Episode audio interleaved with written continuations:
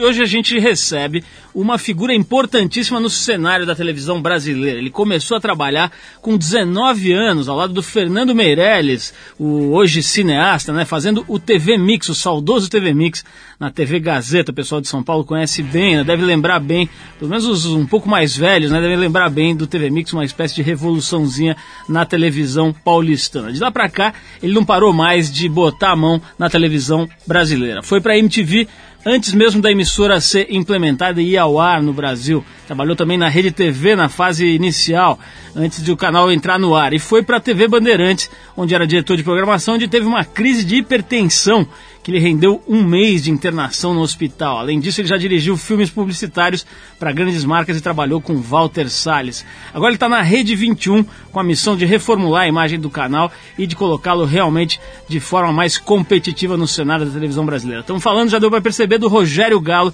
que vai estampar as páginas vermelhas da revista TPM desse mês e vai antecipar um pouquinho do que ele conta lá na revista hoje com a gente aqui ao vivo e incolor, como diz o nosso saudoso Arthur Veríssimo, que não aparece aqui faz pelo menos um mês e vai ser multado e vai receber o salário pela metade se receber alguma coisa esse mês.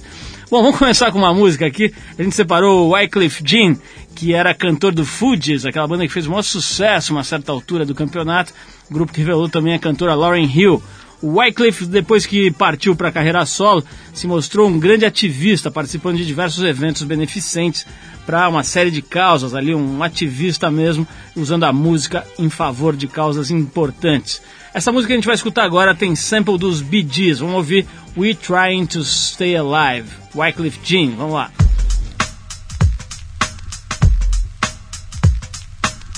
We got the refugees all stars, rubber dubbing in the club. Wyclef Jean, John Forte, Roswell.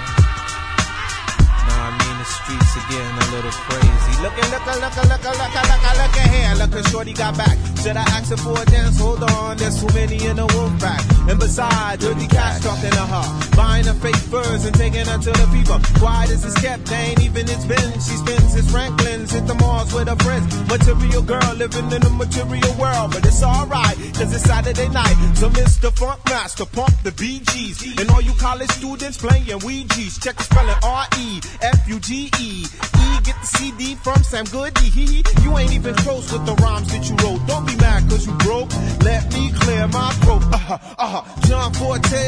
Grab the mic and don't sway it this way. I'm more than just a rhymer. You still a small timer. Hoping at the game, treat that ass a little kinda. Every step tangoed. Yo, beef don't concern me. I'm eating mangoes in Trinidad with attorneys. My crew slang flow worldwide like a current. Whip to every spot where nobody got insurance. Rubber do the math. You ain't half the exotic. My man's plain true. You forget about it. Ho ho, just a new sense. Like my influence. Well recognized. You a lie trying to do it. Got you told your lady. Oops, we nuts, baby. Smooth and charismatic, automatic. You gon' save me. God bless the dead as my son survive. We strive to teach you, baby, and stay alive, alive. G-Cam, nice baby.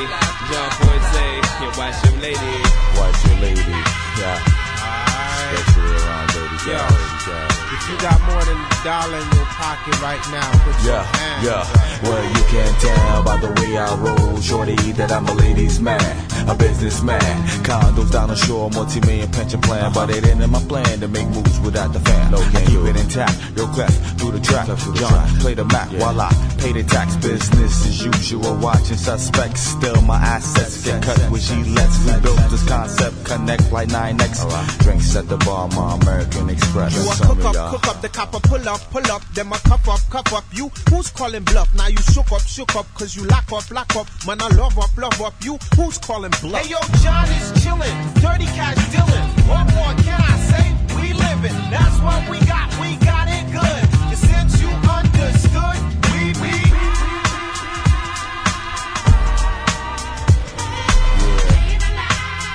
Live at the carnival. 9-7 till infinity. High. Refugee all star.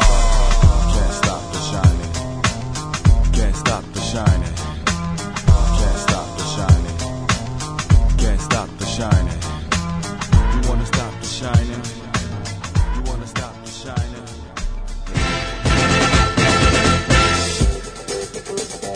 Bom, falando em gente que domina a natureza, o Kelly Slater voltou a brilhar na água num dos eventos mais fantásticos da história do circuito mundial de surf profissional.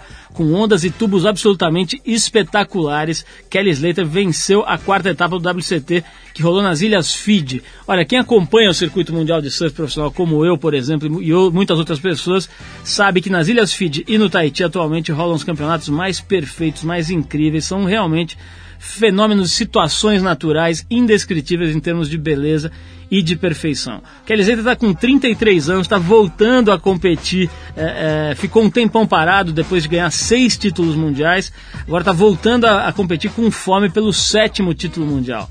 Embora ele não tenha alcançado nenhuma nota 10 como em Tiahupo, lá no Tahiti, o ex-campeão foi quase perfeito e não deu chances para o seu compatriota CJ Hobgood, que ficou com a segunda colocação. Além de ter sido a primeira vitória de Slater em feed pela primeira vez, o norte-americano supera o havaiano Andy Irons no ranking desde a dramática decisão do título de 2003. O Andy Irons já tem dois títulos atual, campeão mundial um havaiano de excelente nível técnico e daqueles moleques que está no, no, auge da forma física. Né? O cara tem 20 e poucos, está realmente bombando, pega muita onda. E o Kelly Slater aos 33 foi lá e bateu o havaiano Andy Irons. Bom, com o resultado, o Slater assume a liderança do circuito mundial e o australiano Trent Monroe cai para segundo lugar, com CJ em terceiro e Andy Irons, atual campeão mundial, em quarto. Conhecendo um pouco do Andy Irons, ele deve estar tá se mordendo e vai para o próximo campeonato, vai comer a prancha, comer as ondas, o que tiver na frente dele. A disputa realmente vai ficando cada vez mais interessante. Neco Padarati, que encerrou a etapa em nono lugar, ocupa a 22 segunda colocação e é o melhor brasileiro na competição. É sempre legal lembrar que o canal Sport TV transmite as etapas do circuito mundial, algumas ao vivo com imagens via internet, mas todas elas depois é, numa espécie de documentário que eu tenho o prazer de apresentar lá. Então você gosta de surf mesmo, profissional, quer acompanhar, fica ligado no Sport TV porque vale a pena. Daqui a pouquinho tem Rogério Galo, aqui um dos mais interessantes e importantes nomes da, da, televisão brasileira. Vai contar aqui pra gente como foi pôr no ar a MTV no Brasil e como está sendo agora revigorar a Rede 21, uma espécie de, de canal a cabo aberto aqui, se a gente pode dizer assim. Vamos conversar daqui a pouquinho com o Rogério Galo. Agora vamos to tocar música o Kasabian.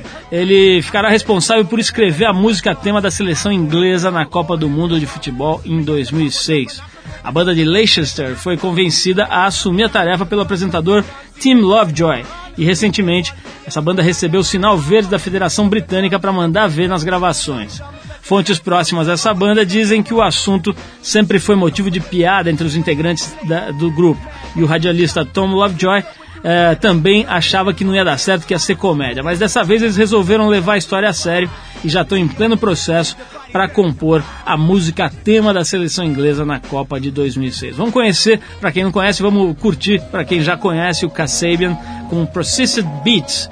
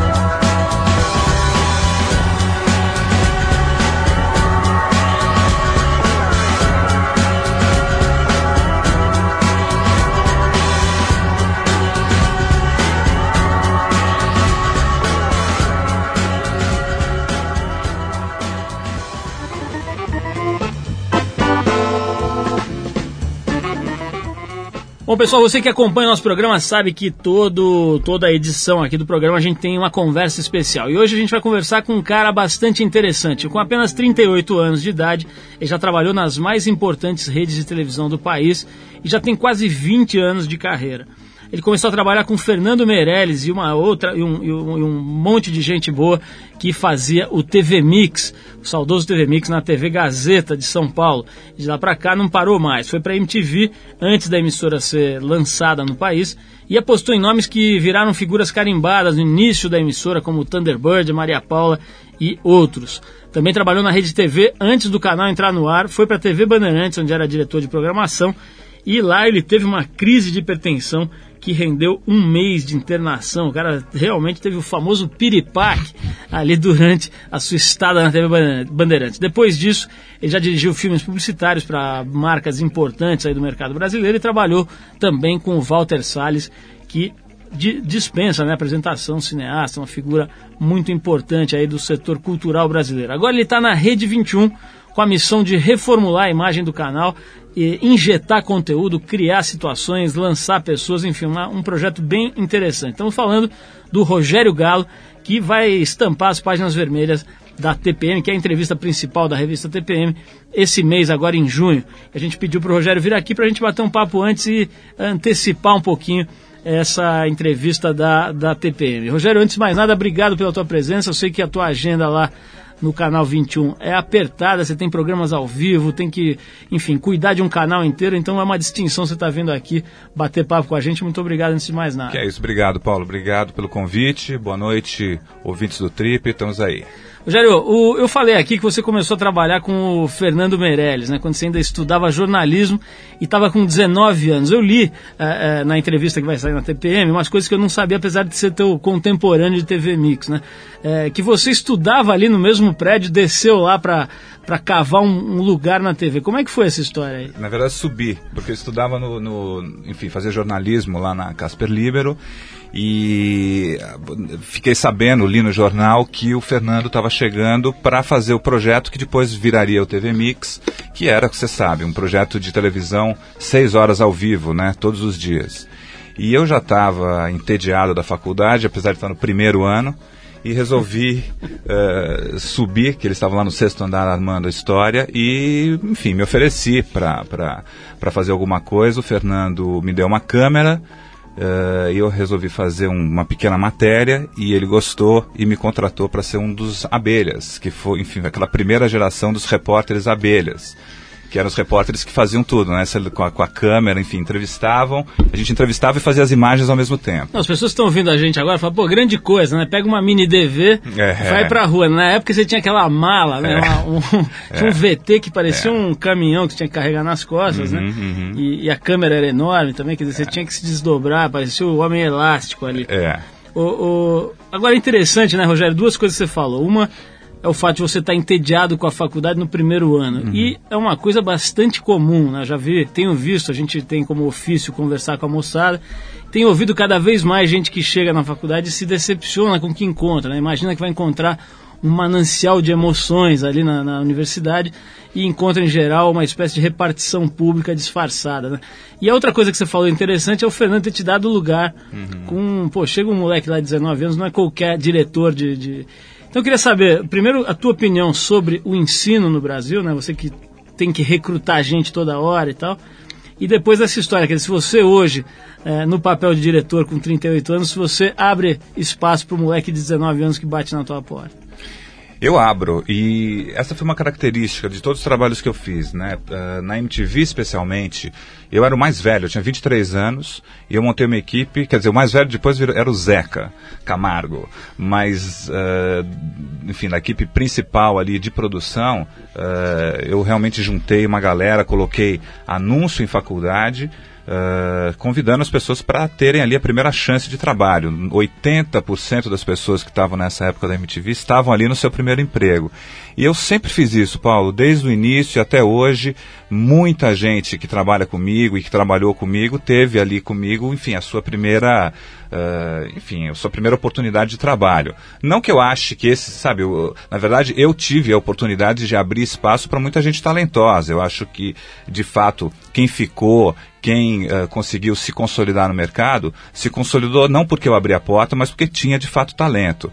Então eu gosto de ver hoje várias pessoas colocadas, dirigindo, apresentando, enfim, diversas posições nas mais diversas emissoras e que começaram de alguma maneira comigo. Eu fico feliz, fico orgulhoso. E, enfim, agora falando do ensino, da faculdade, é triste isso, no fundo, né? Porque é, é uma pena que aqueles anos que são anos preciosos e que ainda, enfim, quem é, não tem a necessidade de trabalhar, em alguns momentos tem que se lançar precocemente no mercado de, de, de trabalho, porque não vê na faculdade uma situação em que aquilo está realmente contribuindo para a formação dele, de fato, sabe, trazendo coisas novas ou preparando uh, a figura para o mercado de trabalho. Então eu senti isso muito rapidamente, fiquei muito frustrado e percebi que eu ia perder tempo ali, que eu tinha que começar a trabalhar logo para entender como as coisas funcionavam, que essa era a minha, a minha viagem era essa, era trabalhar para me colocar no mercado, não ficar ali ouvindo lorotas. Rogério, é, essa, essa coisa de, de, de é, descobrir, vamos dizer, revelar nomes novos tem, vamos dizer, uma marca, é uma marca sua importante, acho que já já está ficando característico aí quando se associa o teu nome à televisão. Mas tem também um negócio de resgatar figuras meio esquecidas ou que estavam meio, vamos dizer, na, na paralela. Uma das coisas mais geniais que eu, pelo menos, observei na tua carreira como diretor de TV foi a ressurreição da Monique Evans, né? Porque foi realmente genial é, na época, na sua passagem lá pela Rede TV, é, que está fazendo um papel interessante até, né? Agora com o pânico e tal, de dar espaço, como ali é meio, meio bagunçado, meio tipo pode tudo, acaba sendo um, um celeiro revelador de coisas que, é, é vamos dizer, eles têm menos é, rigidez na uhum. seleção e acaba soltando as pessoas para fazerem é, coisas muito criativas. E eu achava aquele programa da Monique Evans, o, que ela fazia na cama. Como é que era o nome do, do programa? É. Não esqueceu. Mas enfim, todo mundo sabe. Naquele programa que ela fazia, vamos dizer, é, é, comentários, entrevistas e tal, com, com um teor erótico, sensual, muito engraçado também. Como é que foi essa história de pegar a Monique Evans, que estava num canal de vendas, né, de televendas, e trazê-la para fazer aquele programa, Rogério? Foi divertida. A Monique é uma figura espetacular, super divertida. E a gente vinha conversando já há algum tempo sobre a possibilidade dela fazer um programa. E ela com aquela atitude super desbocada, uh, enfim, ela é uma figura realmente. E eu estava sentindo a necessidade de ter uma, uma, uma, uma, uma apresentadora totalmente despudorada, sabe? Que tivesse um humor com ela mesma, como a Monique tem, que tivesse uma atitude de, de enfim, acho que essa é a palavra, de, de, de despudor mesmo.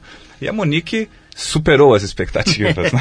Ela, enfim, a gente começou a, a desenvolver o trabalho. Na verdade, na época ela começou no TV Fama. Uh, e foi muito bom desde o início. Ela entrava, a audiência respondia imediatamente. Aquela figura, né? E acho que quando a gente fala desse sucesso, você estava falando do sucesso do pânico, isso tem muito a ver com essa espontaneidade, com essa falta de, de pudor, no sentido não da baixaria, né? Eu estou falando no sentido do despudor, no sentido de, de, de, sabe, do humor consigo mesmo, de não ter, uh, de não ter essa rigidez, de não ter aquela, aquela atitude mascarada, previsível. E a Monique cumpre todas, todas essas, esses requisitos, né? Rogério, eu vou querer falar daqui a pouquinho de, de, MTV, né? Você participou da implementação da MTV no Brasil, naquele primeiro time de VJs, preparou aquela galera, etc. Vou querer falar disso, vou querer falar também desse teu piripaque aí, dessa tua travada, travou o bloco, como diz um amigo meu lá na Bandeirantes, mas a gente vai tocar uma música antes. Nós separamos aqui uma música da Brigitte Bardot. Embora os filmes dela não tenham chegado nem perto do sucesso do, de, de, outros é, filmes, de outros cineastas, de outras figuras do cinema francês. Ela foi uma das primeiras artistas estrangeiras de língua não inglesa a igualar seu sucesso na música com artistas nascidos nos Estados Unidos. A Brigitte Bardot foi nos anos 60, é, sei lá, se você somar a, a Gwyneth Paltrow com a Gisele Bündchen, ainda coloca aí mais umas duas mega atrizes da, de Hollywood, é, não dá metade do que era a Brigitte Bardot nos anos 60, uma figura absolutamente magnetizadora e uma coisa, uma história muito interessante que pouca gente sabe, no auge dessa fama, ela largou tudo e passou três meses em Búzios, com um maluco namorado meio brasileiro que ela arrumou não sei onde, meio brasileiro, meio grego, ou sei lá da onde, enfim, uma dessas figuras que perambulam aqui pelo Brasil, arrastou a mulher, eles ficaram dois meses e meio, se não me engano, em Búzios, quando Búzios era realmente uma aldeia de pescadores, não tinha nada. Enfim, a Brigitte Bardot é uma figura muito interessante e a gente separou uma música dela aqui, que é um barato, chama-se Tu veux ou Tu veux pas.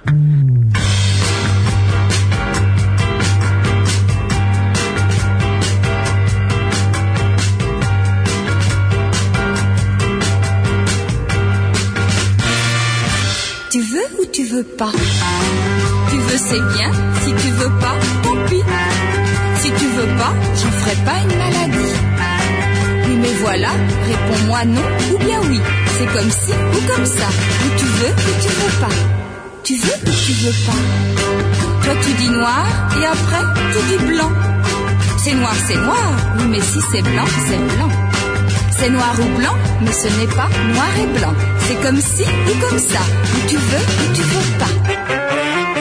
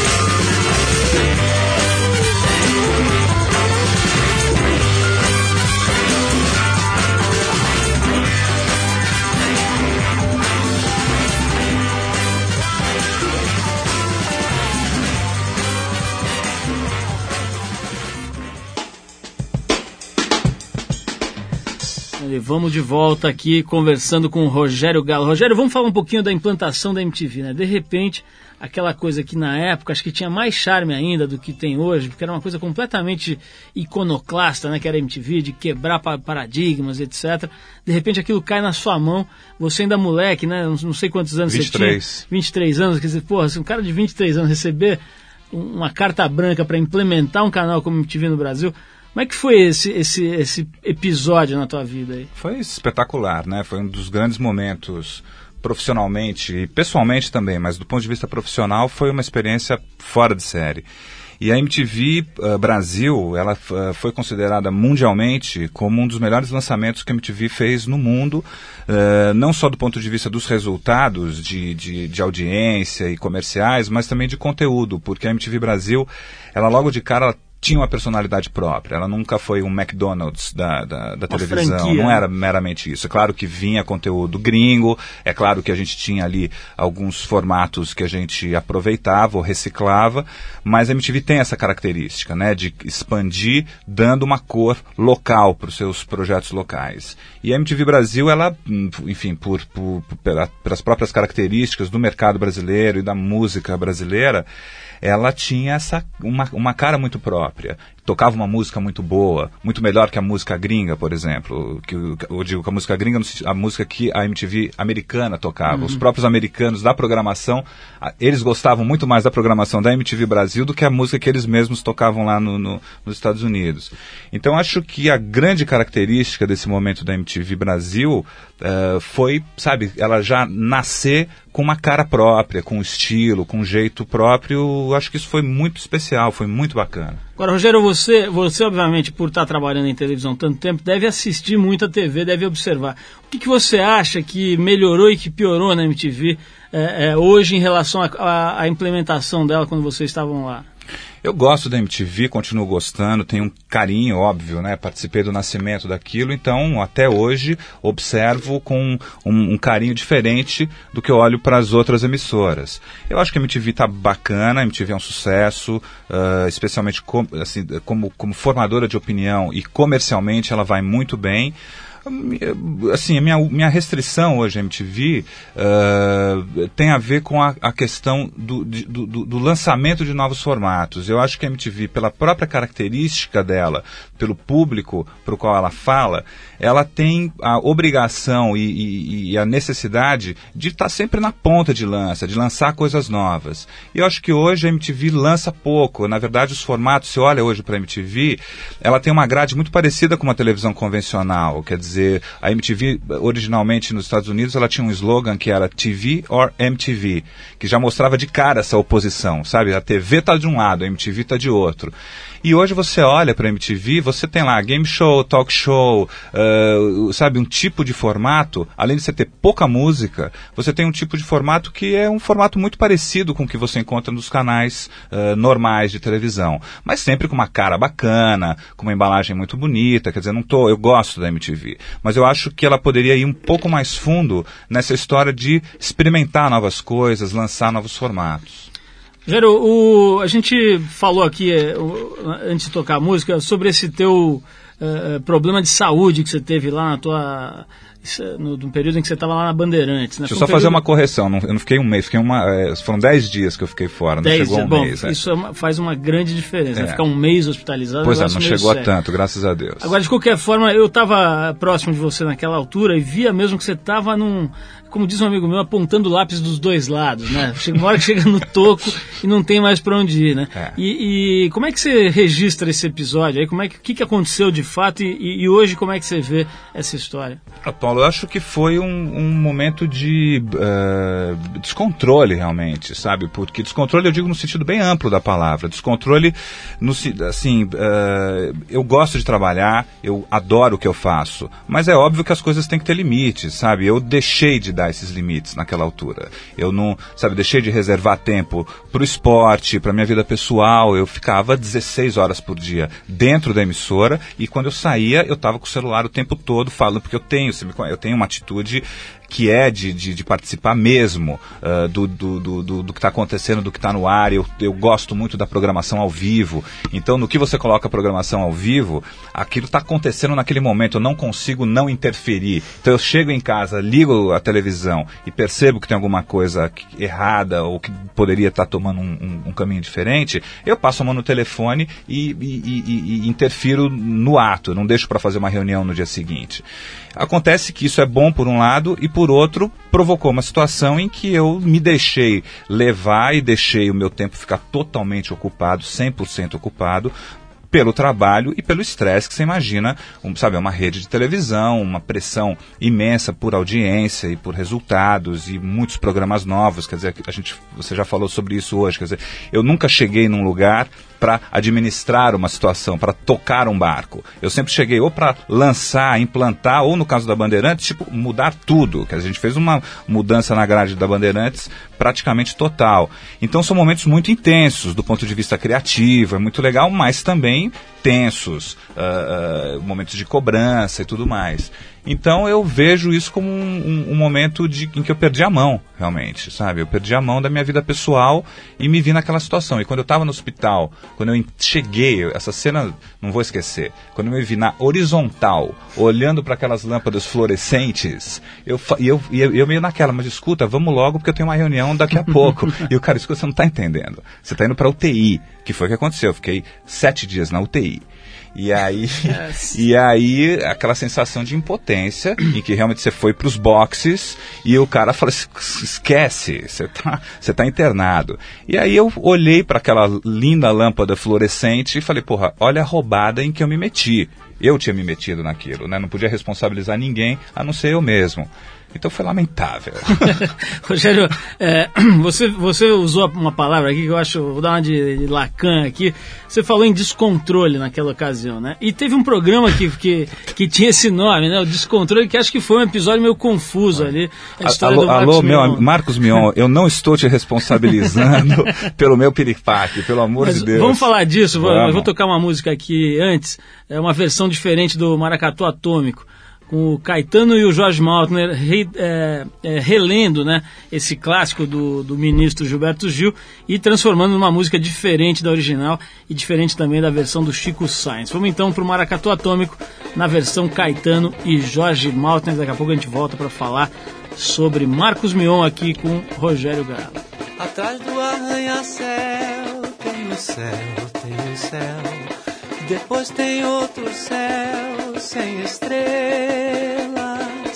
Em cima do guarda-chuva tem a chuva, tem a chuva. Que tem gotas tão lindas que até dá vontade de comê-la.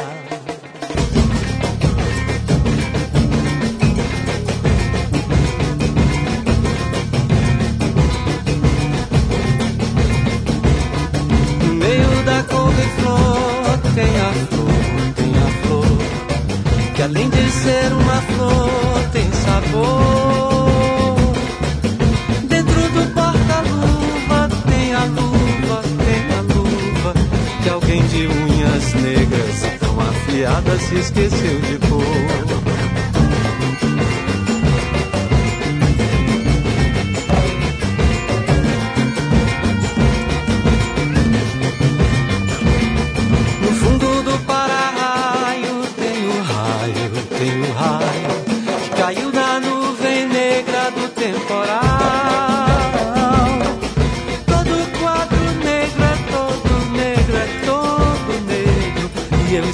Seu nome nele só pra demonstrar o meu apego.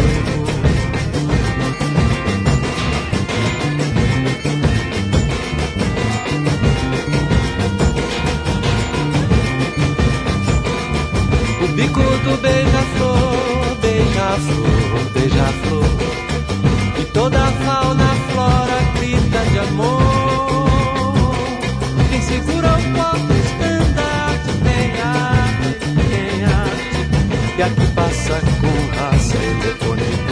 Maracatu atômico.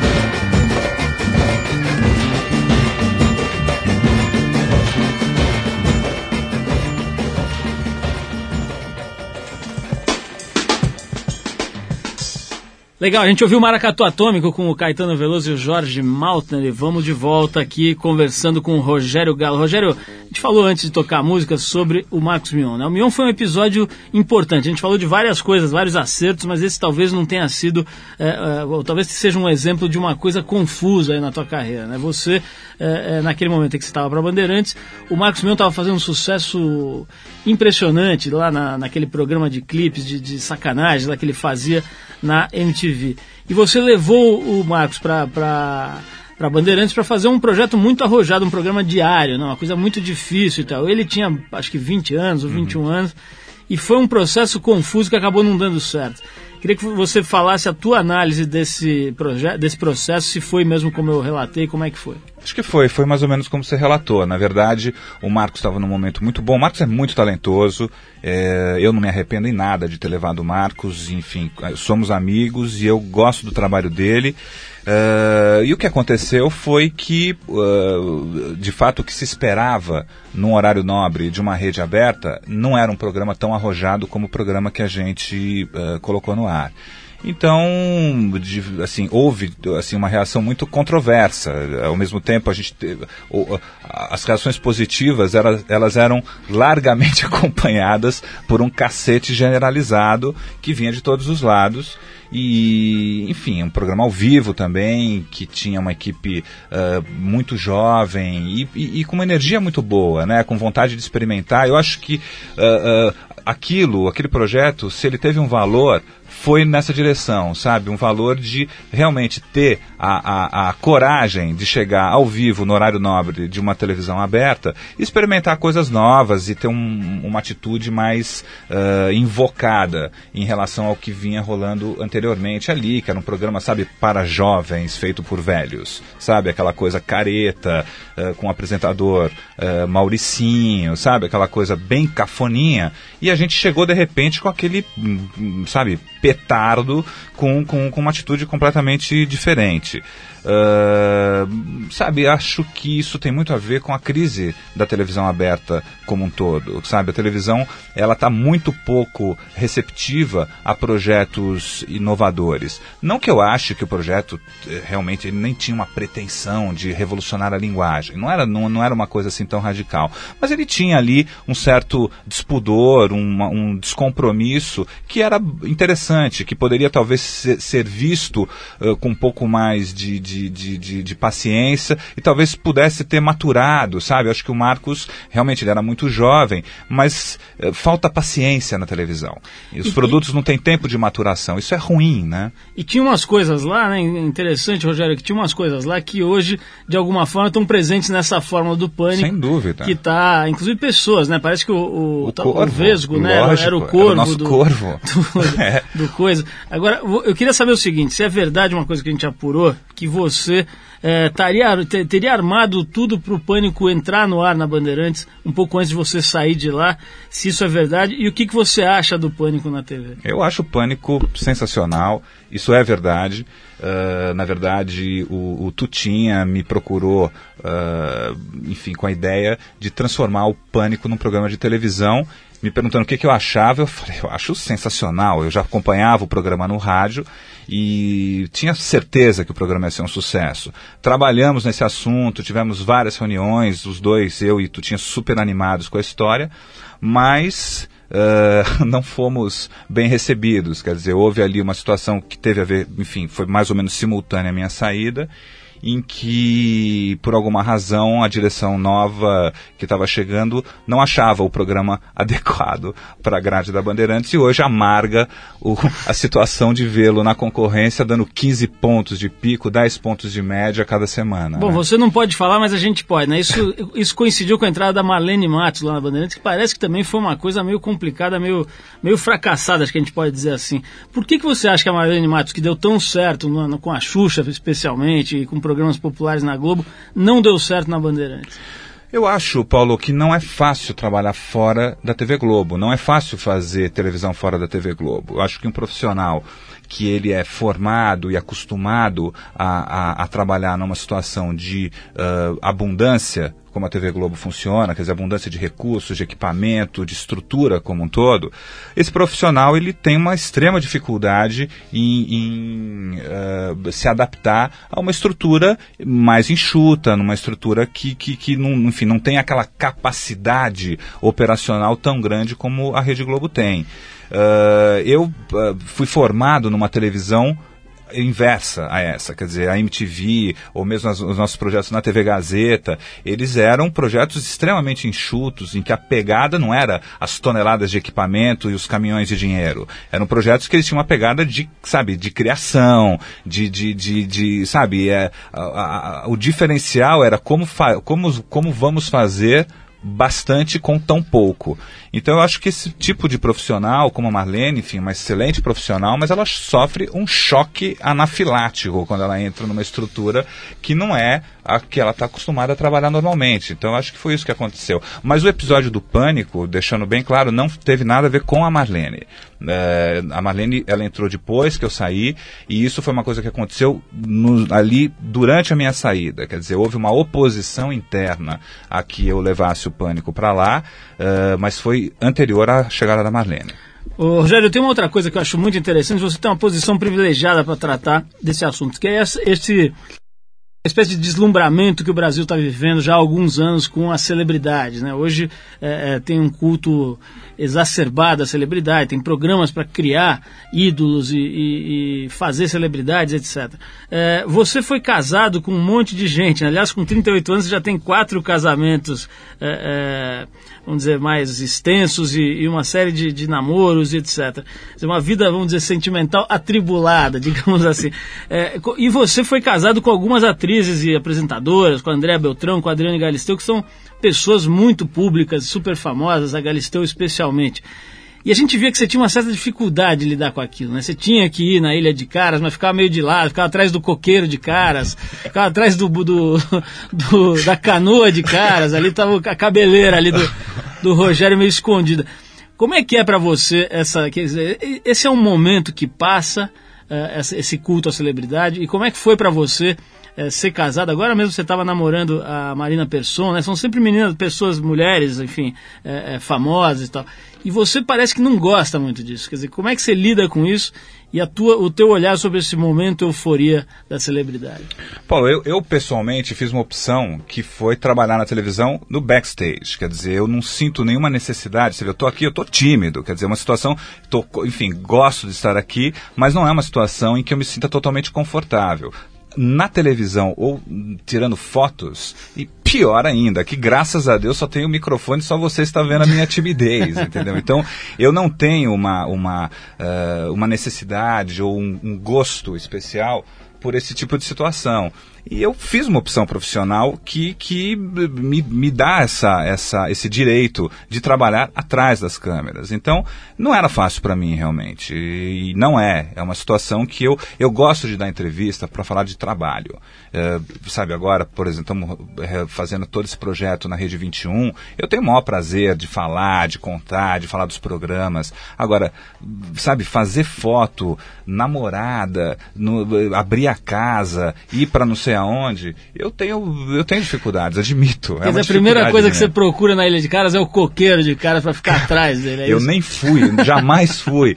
Agora, é uma revista, por exemplo, a Caras, é uma, sabe, tem um espaço sensacional, quer dizer, tá aí, uh, sabe, vende pra caramba, as pessoas gostam. Acho que a Caras, especialmente, tem uma atitude até positiva com as pessoas, isso é legal, quer dizer, não é uma, uma, uma revista destrutiva, uma revista que bota, que, que trata mal, é uma revista que te trata bem. Eu não tenho nada, inclusive eles especialmente sempre super respeitaram essa minha postura. Mas não é normal isso. Quer dizer, eu já tive situações, por exemplo, com a Caras, eu falava, não quero, eles tudo bem, não quero, então o que, que a gente pode fazer? E a gente fazia algum tipo de acerto. Agora, existem revistas que você fala, não quero, e os caras te botam alguém escondido, te perseguindo, entrando num restaurante que você está à noite, tranquilo. Sabe, isso acho injusto, acho invasivo, acho uma coisa absolutamente agressiva. Então, eu tenho problemas com isso. Genial, Rogério, a gente vai ter que encerrar porque o tempo já terminou aqui, mas eu quero agradecer, foi muito legal, acho que deu pra gente dar uma geral em uma série de, de, de assuntos aí, né? É legal ver como é que uma trajetória se desenha, né? Você com 19 anos entrando ali no TV Mix,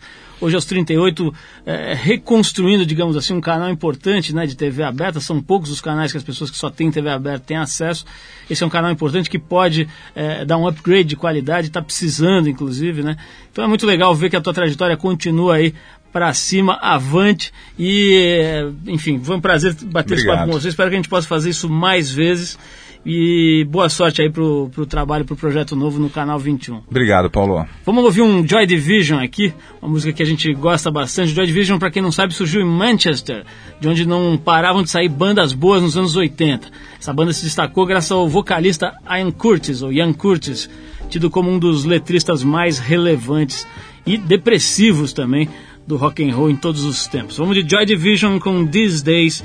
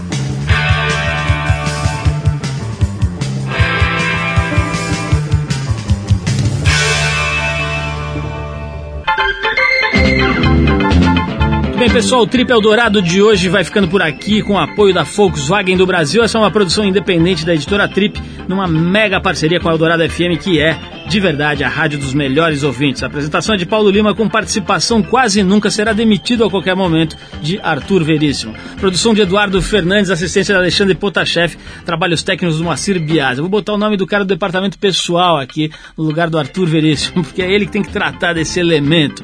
Bom, para falar com a gente, escreve aqui para nós, rádio@trip.com.br. Vou repetir, rádio@trip.com.br Um monte de gente tem mandado mensagens, sugerindo músicas, sugerindo entrevistados, eh, perguntas para os entrevistados que já foram, a gente encaminha. Manda aí o seu e-mail. Semana que vem a gente volta nesse mesmo horário com mais um Trip Eldorado por aqui. Bom fim de semana para todo mundo, um super abraço e até sexta, 8 da noite, aqui na Rádio dos Melhores Ouvintes.